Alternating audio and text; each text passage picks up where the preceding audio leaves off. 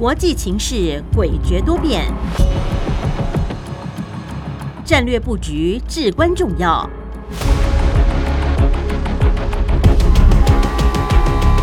关心台海局势发展，请听汉声电台《国际战略风云录》。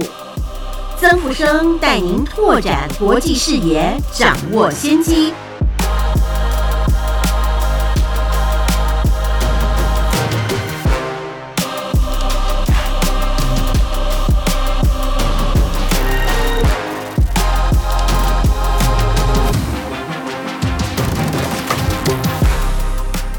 欢迎您收听汉声广播电台《国际战略风云录》，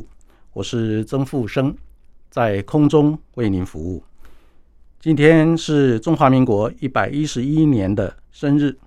首先让我们一起来祝福国家生日快乐，国运昌隆，永续发展。总统蔡英文一再强调，面对中共的文攻武吓威胁，中华民国唯一的选项。就是展现自我防卫的决心，让自己更强大、更团结，并让中共方面评估武力犯台的政治、经济、军事、外交等代价太高，而且没有十足的胜算，因此不敢轻启战端。所以，我中华民国应善用战略沟通平台，让国际社会与中共理解。中华民国是主权国家，一百一十一年来一直屹立不摇。台湾是中华民国的领土，从来就不是中华人民共和国的一部分。共军对台湾动武就是侵略。同时，我中华民国应注意国际协防台湾双面刃的特质，避免跨越被中共视为挑衅的红线。不让中共获得对台动武、师出有名的借口。毕竟，台湾若爆发军事冲突，不管有没有国际协防，台湾都会受到很大的伤害跟损失。所以，我国国家安全战略最高的指导原则，就是避免战争在台海地区引爆，并且积极的维护台海和平和区域的稳定。现在就让我们共同来进入节目第一个单元——国际两岸大事记。国际两岸大事记，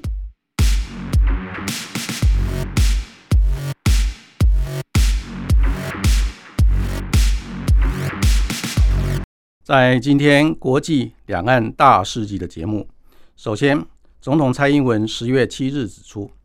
印太安全及经济秩序面临威权野心威胁，理念相近国家正透过诸多的新架构，尝试努力共创印太新愿景，例如四方安全对话、澳英美三方安全伙伴和印太经济架构等。在建构印太发展新架构上，台湾当然是不可或缺的伙伴。中华民国将与区域安全伙伴。强化联结，共同为印太安全与区域繁荣做出贡献。总统蔡英文强调，中华民国将把握机会，整合台湾数位科技创新能力以及数位新南向政策，在区域发展扮演关键角色。国防部长邱国正十月五日在立法院表示，当前全球。及印太区域呈现复杂不稳定态势，俄乌战争仍未结束，中共加大军事威慑力度，以及美中两强大国竞争，均为影响区域稳定的重要变数。我国是维护印太区域安全的坚实力量，国军更扮演关键的核心角色，持续运用联合勤监侦作为。掌握周边安全态势，强化各项战力整建与战训准备，并积极与理念相近国家拓展交流合作关系，为区域和平稳定作出贡献。美国海军太平洋舰队司令帕帕罗上将在夏威夷指出，若中共对台湾实施海上封锁，不仅美国本身就有能力突破，盟国友邦也有能力突破封锁。不过，另一位美国国防部官员警告，中共可能以合法掩护非法，借不断实施军事演习，对台湾基本封锁，以密集切断台湾的海上通道。华府智库研究人员认为，中共不太可能透过封锁达成统一，但台湾高度融入全球贸易，经济将受到这种封锁战术的影响。美国总统拜登十月六日表示，目前是面对自甘乃迪总统和古巴飞弹危机以来，我们未曾面临过的世界末日前景。这是近月以来俄乌战争攻守易位，俄军处于劣势。普京总统发出不惜使用核武警告后，美国领导人首次明确残酷的回应。随后，白宫发言人澄清指出。目前没有迹象显示普京会动用核武，针对俄国可能使用战术核武，美国与北约已展开多种兵棋推演。各方评估认为，俄国不太可能在前线使用核武，因为会产生巨大的放射性物质伤及自身。但是，普京可能会在乌克兰上空引爆核弹，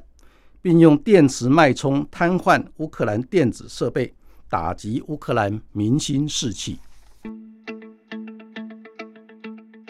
俄罗斯总统普京十月五日签署相关法律，走完最后的程序，正式并吞乌克兰四个受俄军控制的地区，面积达到乌克兰国土的百分之十八。这是至少半世纪以来俄罗斯领土扩张幅度最大的一次。与此同时，世界银行警告，受到战火波及。乌克兰今年经济将大幅萎缩百分之三十五。目前为止，有超过一千四百万民众因战争无家可归。战争若结束，乌克兰战后的重建资金至少需要三千四百九十亿美元。法国总统马克龙发起的欧洲政治共同体首届会议，十月六日在捷克首都布拉格举行。共有四十四位各国领导人参加，讨论欧洲重要基础设施的保护、打击网络攻击、解决地区争端以及协调能源政策、区域纷争、移民等议题，期望建立新欧洲组织对抗俄罗斯，并处理俄乌战争引发的欧洲能源以及安全问题。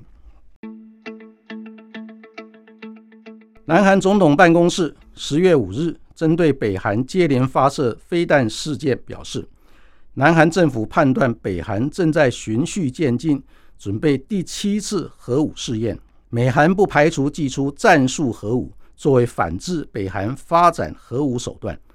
南韩政府强调，北韩发射飞弹公然违反联合国安理会决议，对朝鲜半岛与国际社会构成严重威胁。尹锡悦总统坚持运用延伸威慑策略，反制北韩挑衅。南韩与美国将针对大幅提升延伸威慑方案进行密切磋商。石油输出国家组织及其盟友十月五日宣布两年来最大减产行动，从今年十一月起，每天减产两百万桶石油，约为全球石油日产量的百分之二。美国国家经济委员会主任迪斯和国安顾问苏利文指出，拜登总统对于石油输出国家组织删减产量配额的短视决定感到失望，而且俄国入侵乌克兰造成负面影响持续发酵，全球经济目前仍在适应当中，因此，拜登总统可能下令能源部在十一月释出。一千万桶战备储油。以上就是本周国际两岸大事记的内容。再继续进行我们节目第二个单元——洞见战略风云。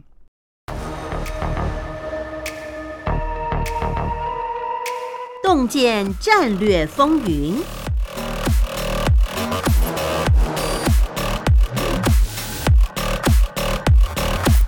欢迎您回到汉声广播电台《国际战略风云录》，我是曾富生，在空中为您服务。在今天节目第二个单元“洞见战略风云”，我们第一个要探讨的课题是朝鲜半岛风云再起，美中日韩神经紧绷。那为什么这么说呢？因为北韩在最近的两个礼拜连续七度发射弹道飞弹。同时呢，也也准备要来启动核武的试爆啊。那美国则派出雷根号航空母舰战斗群到黄海还有渤海湾地区呢，跟南韩举行海上的联合军事演习。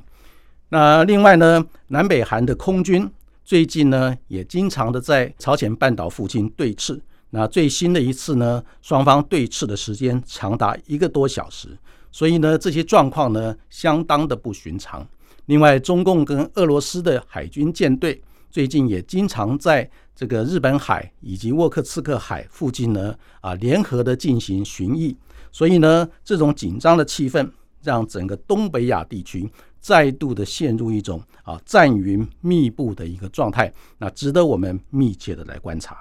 听众朋友会问说，那现在俄乌战争正是越打越僵。那双方之间呢，很可能会有引爆啊不可预测的一个风险。那朝鲜半岛为什么在这个时间又引爆一些紧张的一个气氛？那首先，当然我们就来探讨一下朝鲜半岛风云再起的原因。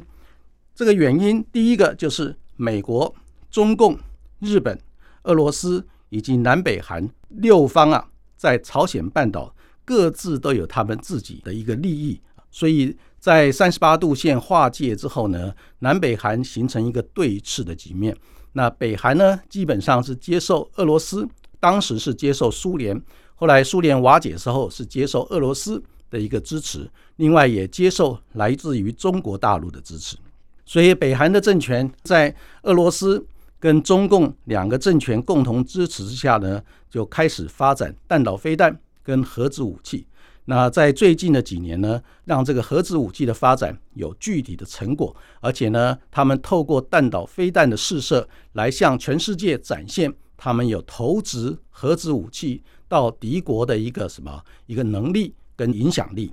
所以呢，那北韩在弹道飞弹跟核子武器证明有效的一个同时呢，也让它变成全世界现在九个拥有核子武器的国家。所以在这个状况之下呢，让整个朝鲜半岛的一个战略格局出现了一个结构性的变化啊。那在这个过程里面呢，第一个，美国其实在过去的几十年来，针对于整个朝鲜半岛发生南北韩对峙的一个格局，那美国是支持南韩的政府。那支持南韩的政府最重要的一个目的呢，啊，有两项。第一项呢。就是在东北亚地区保持一个重要的战略据点。那这个战略据点，一方面可以牵制日本力量的一个发展，另外一个方面呢，就可以牵制中国大陆力量的一个发展。所以呢，美国在南韩的驻军啊，不只是针对于对抗北韩的一个侵略威胁，同时呢，也发挥了牵制日本跟牵制中国大陆。重要的一个战略力量，所以呢，让北韩、还有日本以及南韩都要买美国的账，让美国呢在整个东北亚地区啊拥有一个相当重要的一个影响力。另外，在中国大陆方面，虽然中国大陆呢它是支持北韩，同时甚至于不惜支持北韩发展核子武器跟弹道飞弹的能量，但是呢，其实中国大陆也并不乐见。南北韩进行统一的一个动作，所以在这个状况之下，因为透过支持北韩，可以让整个东北亚地区，尤其是在东北地区，取得了一个中国大陆它自己的一个战略纵深啊，不会让一个对中国大陆有敌对势力的一个政权，例如说是亲美的一个南韩或者是日本。直接在东北地区呢威胁到中国大陆的安全，所以由北韩支持北京政权，让形成在东北亚地区很重要的一个战略缓冲。这个是中国大陆方面啊不乐见南北韩统一，愿意支持北韩继续的跟南韩对抗、跟日本对抗，还有跟美国对抗的一个重要的原因。再来就是日本，日本呢，在整个东北亚地区的格局，它虽然跟美国之间有美日军事同盟的条约，同时呢，日本因为在第二次世界大战期间呢，曾经占领过整个朝鲜半岛，而且呢，把南北韩当成日本的殖民地，所以呢，基本上日本跟南北韩之间有所谓世仇性的一个关系。也就是南北韩基本上对于日本是相当的痛恨的，所以双方之间呢有这种历史的一个恩怨啊。那从日本的角度来看，如果南北韩真的统一起来的话，会形成对日本啊在北方有一个将近九千万人口的一个什么敌对的力量，对于日本来讲也是相当重大的一个威胁。所以南北韩分裂对于日本来讲。反而是让日本能够在南北韩分裂之中呢，找到日本在东北亚地区比较安全的一个战略活动的一个空间啊，所以这是日本的考量。最后就是俄罗斯，那俄罗斯基本上在苏联时期呢，冷战时期虽然有非常强大的一个军事能量，但是因为它经济发展的能量不够，所以呢，它只有在军事还有科技方面呢，能够支撑北韩。那在东北亚地区，它的一个活动的空间是比较少的。不过呢，在苏联时期，尤其是在普丁总统执政时期呢，他也积极的采取所谓双头鹰的外交政策。这个双头鹰的外交政策，就是一方面经营在欧洲地区的一个势力的扩张，另外在远东地区也希望透过在东北亚的一个势力的发展。借由北韩的一个力量来扩展俄罗斯在东北亚地区的影响力，所以从这个角度来看，俄罗斯也不会乐见南北韩快速的一个统一。所以呢，这个就形成了北韩在俄罗斯跟中国大陆支撑之下呢，获得了一个弹道飞弹还有核子武器的能力。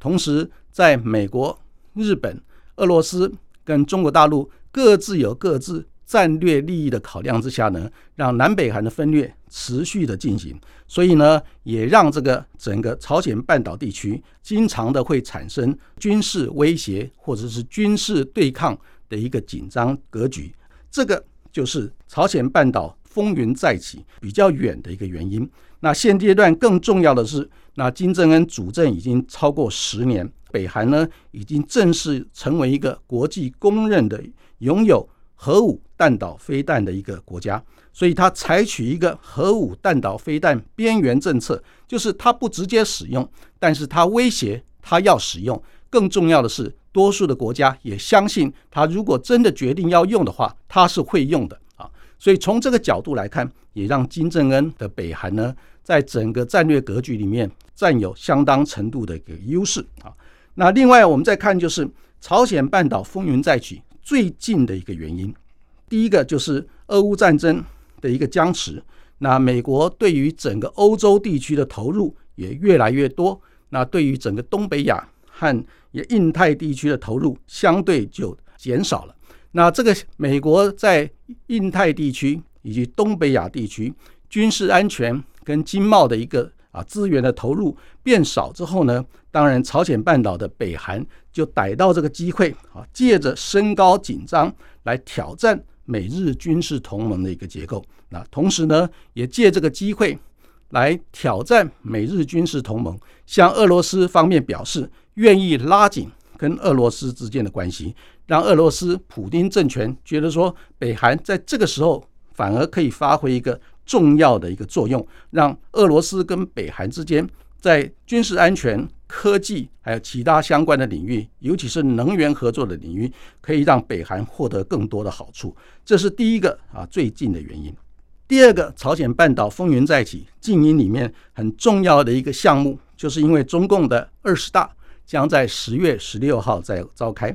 那中共当局呢，当然希望在召开。中共二十大这个重要的会议过程里面，希望整个中国大陆周边的环境是比较和平和缓的一个状态。所以呢，在这个状况之下，中国大陆方面不希望看到朝鲜半岛有紧张的情势。所以在这个状况之下，北韩的金正恩当然他的战略思考是从另外一个角度来看，就是如果说朝鲜半岛引发一个紧张的状态，当然反而对什么对平壤。对北韩是有利的，因为在这个状况之下，那中国大陆为了要安抚北韩，为了要要让整个东北亚地区恢复到一个比较和平和缓的一个环境，让中国大陆中共方面可以很安心的来召开中共的二十大，来决定重要的一个领导阶层的人事，还有整个未来五年的一个重要施政的路线方针跟政策。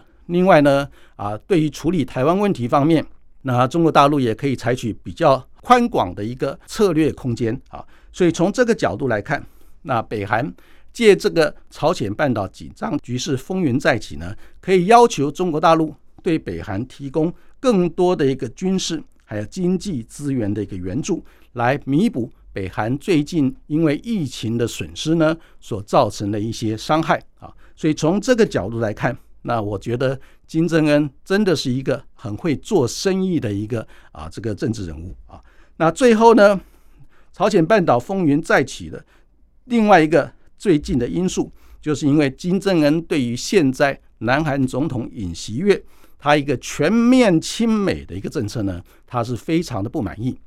因为呢，朝鲜半岛在过去的二十几年呢，南韩的政权。常常因为总统改选呢，那整个对朝鲜半岛的政策以及对北韩的一个政策呢，啊，经常在转变。那例如说，在金大中时期呢，就有所谓的阳光政策啊，希望跟北韩之间拉近关系、改善关系，然后建立经贸合作，甚至于政治安全合作的一个结构，让南北韩朝向一个统一的方向来发展。可是呢，南韩另外一个总统出现啊，譬如说比较亲美的或者比较保守的总统出现的时候呢，那反而对北韩采取敌对的态度，让南北韩之间又再度陷入一个紧张对峙的一个局面。那现在的总统尹锡悦基本上他采取的是一个。全面亲美的一个政策，然后呢，对北韩采取敌对的状态，甚至于不排除啊，准备发展核子武器来对抗北韩的核子武器的发展。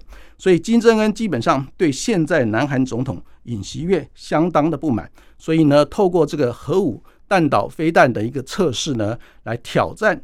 尹锡悦的政权。所以整体来看呢。现在朝鲜半岛的一个局势将会慢慢的形成一个紧张对峙，甚至于不排除会爆发军事冲突的一个状态。那当然，这个状态所谓危机就是转机。那这个状态出现的话，也许刚好可以提供这个美国总统拜登跟大陆的国家主席习近平，在今年十一月中旬在印尼的 G20。啊，这个二十国集团峰会里面，双方碰面的时候呢，可以获得一个很重要的一个什么沟通的一个议题。刚好朝鲜半岛风云再起，可能就会提供拜登跟习近平缓和双方的关系，提供一个对话正当性的一个下台阶。那这个机会呢，我们值得密切的继续观察下去。那我们休息一下，再继续进行我们下一个单元的节目。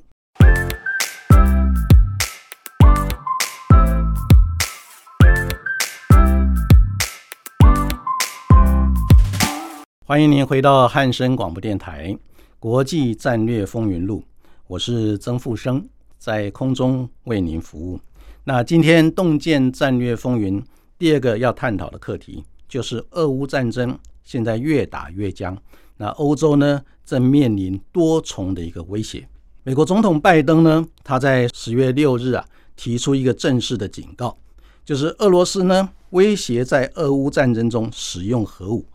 可能导致世界面临一九六二年古巴飞弹危机以来最严重的一个核末日的风险。但是呢，这个言论一出啊，让整个欧洲坐立难安，对拜登政府啊提出严正的一个抗议，认为拜登政府有一点危言耸听。那随后呢，白宫的发言人马上进行澄清，表示这个是拜登总统呢对于整个俄乌战争局势的一个个人的忧虑。并且提出警告，那并没有所谓明显的一个情报证据显示，那普京总统准备要来动用核子武器。所以从这个角度来看呢，双方之间得到了一个比较缓和的一个气氛。但是呢，非常敏锐的一个国际重要的媒体《纽约时报》跟《华盛顿邮报》同时提出警告，表示美国的这个能源部还有美国的卫生部呢，已经开始做相当程度的准备，而且美国的卫生部啊，拨了大笔的经费要来采购一些抗辐射的一个药物作为准备，所以这让这些媒体呢开始担心俄罗斯。准备在乌俄乌战争里面使用核子武器的一个风险呢，正在升高当中啊。所以从这个角度来看，现阶段俄乌战争越打越僵。那最近呢，也爆发出乌克兰的特种部队有效的来爆破俄罗斯在克里米亚半岛的一个重要的桥梁。那因为这个克里米亚大桥呢，是连通俄罗斯本土跟克里米亚半岛，还有呢现在新占领的。乌克兰南部赫尔松，还有这个扎波罗热这两个州的一个重要的补给线啊，所以呢，乌克兰的特种部队成功的爆破了这个克里米亚半岛，让普丁政府啊觉得相当的没有面子啊，同时呢，也受到国内部分人士的一个批评。所以从这个角度来看，那普丁在执行俄乌战争的过程里面，可能会开始采取一些更激烈的一个手段。来企图快速的结束俄乌战争，因为呢，俄罗斯已经在十月上旬宣布正式的并吞乌克兰四个州，这个并吞的程序已经全部的完成。那俄罗斯并吞乌克兰这四个州的程序全部完成，代表了一个重要的战略，就是如果说北约的部队在这四个州执行跟俄罗斯之间军队之间的冲突的话。就代表什么宣战？这个表示就是北约的部队如果在这些地区跟俄罗斯的军队进行对抗的时候呢，啊，双方之间的一个战略斗争的一个格局就会提升到北约跟俄罗斯之间的一个军事冲突。那后续的发展就会令人相当的担心。也就是说，这个俄乌战争现在双方的损失越来越大。那美国的一个军事情报界的警告呢，就认为说，俄军呢可能重新的在这些地方集结进行强攻，那未来呢伤亡将会非常的重大。那乌克兰方面呢也不甘示弱，在这些被俄罗斯占领的这些四个州里面，可能会采取非常激烈的特种部队作战的方式啊，或者是游击战的方式呢，来进行对俄罗斯。相关的一些重要的基础建设进行直接的破坏啊，所以呢，现在在俄罗斯并吞了四个乌克兰占领区之后呢，整个俄乌战争的一个格局呢，已经变迈向一个新的一个状态。这个新的状态呢，很可能会让俄北约跟俄罗斯之间的一个军事冲突随时有引爆的可能。当北约跟俄罗斯之间的军军事冲突啊引爆的话呢，那距离所谓的战术核武使用的一个脚步呢，可能会更进一步啊。所以从这个角度来看，现阶段呢，那俄乌战争越打越僵。那我们另外一个角度来看，当然现在欧洲地区呢，它就面临了非常严重的一个多重的威胁。那欧洲地区现在面临多重的威胁，第一个我们要看的就是。欧洲地区因为现在天气越来越冷，那能源的需要越来越大。但是欧洲地区呢，它的能源百分之五十左右是要依赖来自于俄罗斯的一个能源，包括俄罗斯的石油、煤炭，还有这个天然气。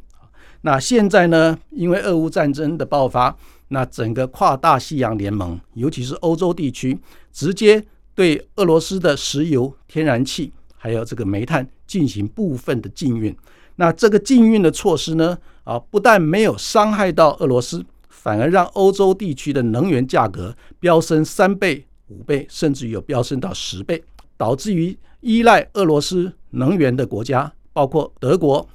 英国、意大利、奥地利、荷兰这些国家呢，都面临很严重的一个能源短缺的问题。那因为能源的短缺，但是需求不能够减少。所以呢，整个通货膨胀的一个压力也就越来越大，因为很多重要的工业生产的产品、民生必需品都要运用这些能源才可能生产制造。当能源价格飙涨三倍、五倍的时候呢，那所有的生产成本提高，那产品的价格也必然提高。尤其是在民生必需品这个部分，产品价格不断提高，当然就会让整个欧洲地区的通货膨胀啊变成一个失去控制的一个什么脱缰野马一样。这个是现在欧洲面临的第二个严重的威胁。那第三个威胁更重要的就是啊资金的外逃。那现阶段呢，我们已经注意到了啊，原来欧元兑换美元是有优势的，常常一块钱欧元呢可以兑换一点二、一点三美元。那现在呢，欧元一块钱欧元只可以兑换零点九五左右的美元。所以从这个角度，大家就可以很清楚的了解，那欧洲地区资金外逃的严重程度，已经让欧洲可能会面临新的一个什么金融危机。那这个状态呢，啊，不断的持续下去，再加上这个拜登总统在十月六号公开的表示，他担忧俄罗斯可能会对乌克兰动用这个核子武器。所以从这个角度来看呢，让欧洲地区的多数的有钱人或多数的一个企业的一个负责人呢，都非常非常的紧张。他就他们将大笔的资金呢移到美国，那甚至于很多欧洲的企业现在考虑把欧洲的很多重要的企业也将移到美国。当欧洲企业移到美国，第一个造成的困难就是欧洲地区的失业率。就会大幅的攀升。当失业率大幅攀升了之后呢，后续的什么社会问题、政治问题跟经济问题就会层出不穷。这个是现在欧洲面临的第三个重要的威胁。那第四个威胁就是现在欧洲地区难民暴增。那原来呢，欧洲地区就面临来自于中东地区。或南亚地区，甚至于中亚地区的一个政治难民涌向欧洲。俄乌战争爆发之后，乌克兰有将近七百万左右的人民呢移到国外。那移到国外，主要都还是到欧洲地区。那另外还有好几百万的人呢，在乌克兰地区到处流窜啊，没有固定的居所啊。总共约有一千四百万的乌克兰人民啊，形成一个所谓战争的难民。那在欧洲地区就有将近七百万乌克兰的啊所谓的战争难民，所以让欧洲地区呢充斥的难民。所以从这个角度来看，当然难民需要安置，需要有基本的一个生活的条件。所以让欧洲地区呢，一方面要准备强化军事能量来应对可能爆发的一些俄罗斯的入侵。另外一方面，又要把很多资源呢来支撑这个难民基本的生活的需求，所以让欧洲地区很多的国家、很多的政治人物都面临什么非常大的一个财政上的一个压力啊。所以从这个角度来看，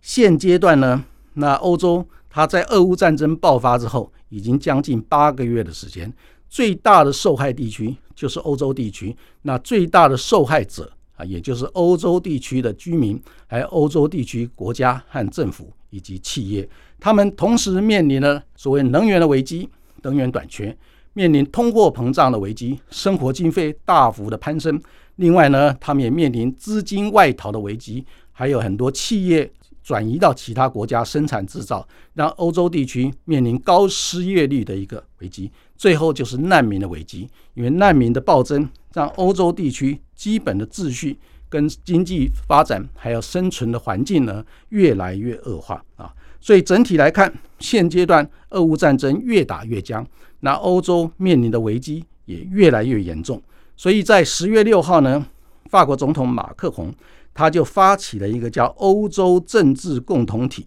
的一个集会，他邀请了啊这个欧洲地区，包括欧盟的二十七个国家。还有北约的三十个国家，以及非欧盟还有非北约的欧洲国家，总共有四十四个国家的领导人，在这个捷克的首都布拉格啊进行集会。那他集会的主要的目的，就是希望啊，不只是欧盟的国家二十七国，还有或者是北约三十个国家，另外呢，非北约、非欧盟的欧洲国家呢，总共希望能够召集起来，大家共同来探讨。如何来应对俄乌战争所造成的这个外溢效应？这个外溢效应呢，就是我刚才跟听众朋友说明的，就包括了能源危机、通货膨胀严重，还有这个资金外移、这个产业外移，另外呢就是难民的这个暴增的一个危机啊。但是呢，欧洲政治共同体这个结构现在第一次集会，那后续的发展呢，就要包括啊，是否能够建立起整个欧洲政治共同体的一个宗旨跟目标啊，这是第一个。第二个呢，整个欧洲政治共同体它的一个决策过程怎么样形成？它重要的决策怎么样达成？这是第二个。第三个呢，整个欧洲政治共同体它要运作，它所需要的经费从哪里来？那经费如何使用？如何编列预算来达成这个执行重要的一个方案？这个将会是马克宏总统他召集这个欧洲政治共同体所要面临的一个新的挑战。最后呢，那我们认为说，俄乌战争虽然越打越僵，但是呢，解铃还须系铃人。这里面的关键人物就包括美国总统拜登、俄罗斯总统普京。中国大陆的国家领导人习近平，还有欧盟的负责人，那这些大国的领导人应该要好好的坐下来谈一谈，怎么样来化解这个俄乌战争所造成的一个伤害，让伤害呢能够尽量的减少，尽快的结束。所以这一次十一月在印尼举行的 G20 峰会，刚好这些。重要的领导人就全部会聚集一堂。我觉得说啊，我们觉得在这个关键的时刻，必须要针对俄乌战争如何让它提早结束，减少它的外溢效应对欧洲、对亚洲、对全世界所造成的伤害，才是重中之重。以上呢就是汉声广播电台国际战略风云录节目的内容。谢谢您的收听，我们下个礼拜空中再见。